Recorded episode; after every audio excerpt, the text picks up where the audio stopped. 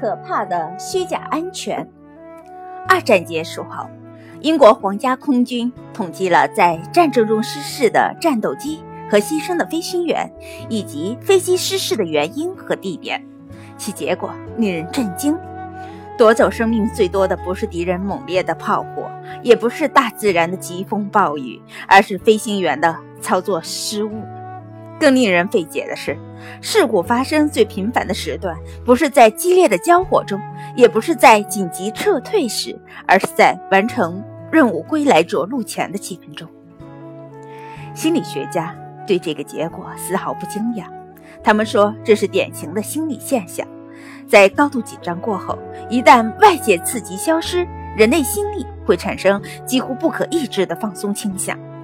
飞行员在敌人的枪林弹雨里。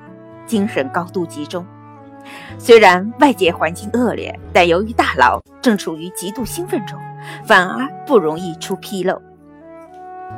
在返航途中，飞行员精神越来越放松。当他终于看到熟悉的基地，自己的飞机离跑道越来越近时，他顿时有了安全感。然而，恰恰是这一瞬间的放松酿成大祸，因此人们管这种状态叫虚假安全。在人生的路上，也有很多虚假安全。当你通过重重困难，成功近在咫尺的时候，千万别因放松警惕而放慢你的步伐。可怕的虚假安全事实告诉我们，人们的失败往往不是在最困难的时候，而是在人们精神最放松的时候。本来胜券在握，但精神松懈了，问题就接踵而至，甚至会导致彻底的失败。